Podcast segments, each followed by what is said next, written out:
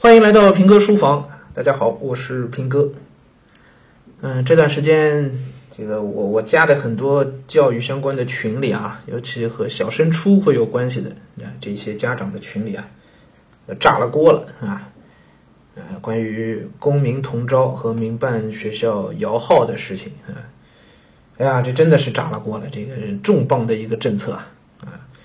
消息呢，最早其实是从六六月底七月七月头上是吧？呃，中央发文啊，这性质变了啊，以前都是教育系统内部的一个事情，现在已经上升到中央层面了，对吧？中央直接下发了红头文件，就明确了一点，就是民办学校在招生上呢，不再具有一个领先的一个呃特特权了哈，开始跟公办学校同步招生，不论是小学的还是初中的。同时呢，民办中学呢，民办的这个学校呢，招生的方式呢，就是电脑派位了，啊，呃，没超过这个招生人数上限的就正常招，报名就招考啊，也是不能考试的啊，不能考试，正常招。那么超过的话呢，就全部统一摇号啊，这个中央政策啊，这个是非常明确的事情。接着呢，各地呢就开始制定自己的一个细则啊，所以从七月份开始，这个事情就。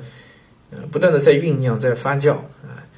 呃，大家一开始都是一个侥幸的心情，因为一直以来教育系统内部发的这种红头文件呢，大家都都觉得说管说，做管做，是吧？啊，你今天说的，可能得三年以后才落实到，才落实下来啊，所以自家孩子是不是赶得上也不一定，所以基本上没人太在意。但今年这情况就不太一样了啊。呃，各地的细则呢，应该明年开学前、开学前后吧，或至少在明年的这个招生季啊，四五月份投档的那个时间点之前，应该就细则就都会出来。现在我们看到，呃，基本上政策大方向已经非常明确了啊。我知道的一些省份呢，基本上都是在按照这个严格的按照中央路子在走了，就是公民同招，并且民办学校摇号，而且是全面摇号，全摇，全部摇号。以前我在上海，就大概在一八年吧，一直都有这个政策的风声啊，一直都听到。呃，当时的说法还是不一定全部摇号啊，可能有一些什么样的补充的政策啊。虽然上海的细则到现在也还没有真正出来吧，但是周边的省份都出来了。那像杭州，杭州呢前段时间也有吹风，有吹风。呃，政策吹风会啊，这细则还没有真正式推出，但是已经把细则里的一些要点以答记者问的方式，慢慢的就已经向社会各界在在公开了啊。那么我也仔细研读了一下杭州的这个吹风会上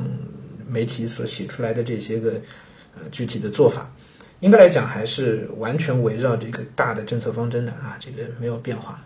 如果周边省份都是这样的话呢，像上海应该也就。哎，那是按政策走了，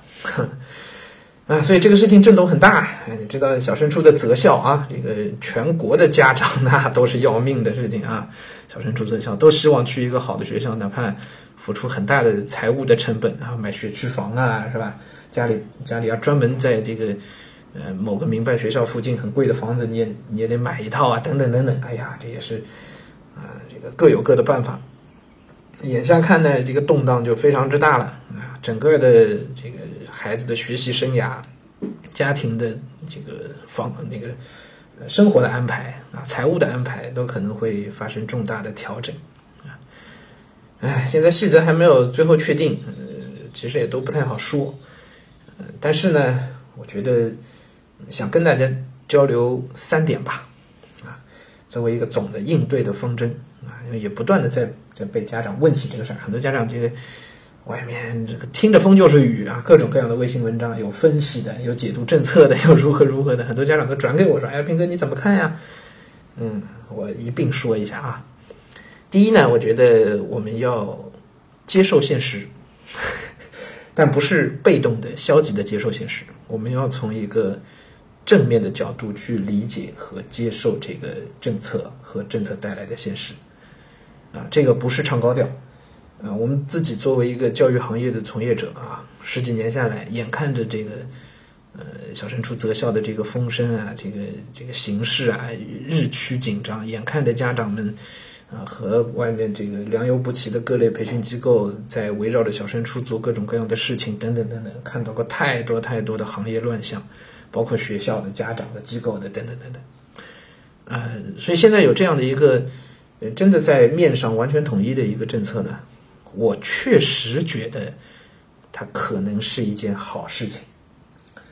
啊，本来想把“可能”俩字都拿掉的，我不敢把话说的太绝，但是总体上我真的认为这是一件好事情啊。相比于这么多的，我说这个当然不是针对个案啊，因为对个人来说呢变化比较大，对吧？但是从大面上来讲，对整个教育行业、对整个教育体系的一个建设，真的是一件好事情啊，是件好事情。所以我们要从正面的角度去理解它。就你不能看到政策之后就先说，哎呀，这个政策太不好了，太如何了？你一旦先入为主的觉得这个不好，你后面怎么办呢？你你你自己伤害的还是自己啊，如果你能够从一个正面的角度去理解它，啊，你知道他为什么要这么做啊，这样去理解了以后，可能对你自己的一个应对也会有一个正面的效果吧，啊啊，这第一想跟大家交流。第二呢，就是。呃，眼下还只能等，就是等各地的这个细则正式公布。一旦细则公布之后呢，建议家长们啊，凡是有这个择校相关的，不论是幼升小还是小升初啊，也包括中考，其实包括中考，因为小升初的变化、政策的变化会直接带来后续的中考方面的影响。高考影响不到，但是中考的影响一定是有的。比如说上海前两年就已经在长宁区就已经在试点的这个名额分配。啊，好的高中呢，向各个区县去分配名额，甚至向一些学校分配名额，对吧？名额分配，这个都是一连串的变化。嗯，那么一旦细则落实以后呢，就我建议大家，这个第二条就是，呃，要花点时间好好去研究一下政策，不要道听途说，不要天天都在那看这个微信上的解读，或者是光群里面这个捕风捉影的很多的说法啊，别人的解读是别人的解读。还是需要有自己的一个理解，知道你自己在这样的一个政策下可以做些什么，啊，要经过一个自己的理性的判断啊。你要听别人的意见呢？我觉得最靠谱的意见其实不是来源于像我们这样的从业者，也不是来源于其他家长，其实是来源于你所在的学校啊，学校老师、学校领导，他们对这个政策的解读呢，应该是最准确的啊，包括他们一定会给到家长们一些应对的方法的。啊，这第二条，就是要自己研究啊，不要道听途说。还有第三条呢，可能是最重要的一条，我放到最后来说，就是不论怎么择校，甚至于不论择不择校，教育始终都是教育。不知道大家能不能理解我说这个话背后的意思啊？就是。教育是孩子一辈子的事情，是一个家庭在我看来，一个家庭当中最重要的几件事情之一。所以，如果他不择校，如果仅仅就是摇号了，难道你就不要好好教育你们家孩子了吗？或者更大一点的说法是，难道教育孩子就仅仅是让孩子在考试当中取得一个好成绩吗？我觉得不是这样的吧。孩子教育本身就是一个远远不止于考试成绩的一个问题，对吧？所以择不择校跟你如何教育孩子，真的有很大的关系吗？未见得吧。不择校了，择校了，可能好的教育方法还是好的教育方法。你还是应该有自己主心骨的，按照自己孩子特特定情况的因材施教的去。给孩子好的教育资源，去让孩子接受好的教育吧。所以该做的题还是要做吧，该读的书也还是要读吧，对不对？所以我们未见得非得要太看重这些的所谓的政策也好啊，或者带来的变动也好啊，这个东西呢，对家长自己、对家庭来说有变化有。有改变，你你得去想。但对孩子的教育来讲，我觉得还是应该按照教育所固有的逻辑，啊，根据孩子自己的、你们自家孩子自己的这个特点，好好的把自家孩子教好，啊，不要太去关注这些周边的东西，啊，这个是想跟大家呃交流的东西啊。嗯，可能有些人会听起来觉得这个这不是大道理吗？哎，对，就是大道理。呃但是真正有道理的，往往也就是这些大道理啊。啊，就好像投资领域，我们听到最多的价值投资，不要投机，是吧？那真正能做到的有几个呢？